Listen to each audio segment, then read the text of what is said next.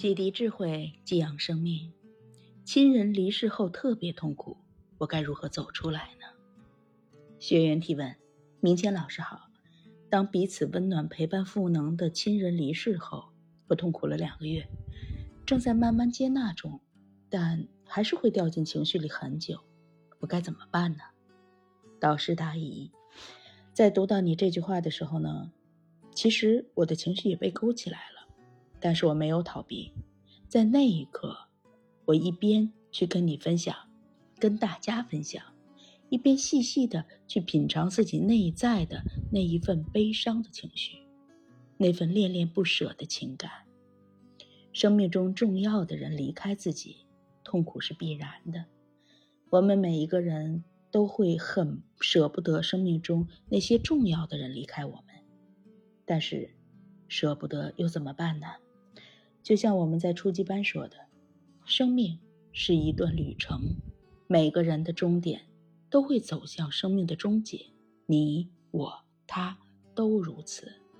生老病死是自然的一个规律，所以当深爱的人离开我们的时候，会有不舍，会有悲伤，这很正常。去品尝它，去体验它。那悲伤代表着是什么呢？悲伤。是一股告别的能量。我们身边亲人的离世，其实对我们来说都是一份生命的礼物。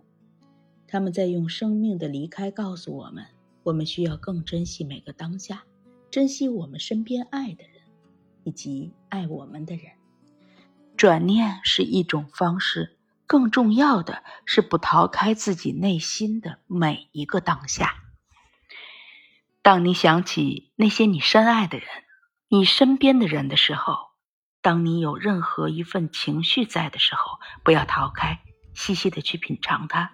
开心快乐是我们人生成长的营养和养分，痛苦也是，悲伤也是，恐惧也是，愤怒也是。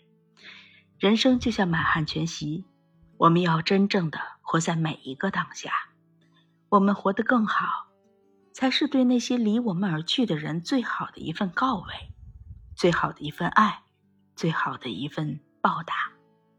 珍惜我们身边的人，珍惜我们活着的每一分每一秒。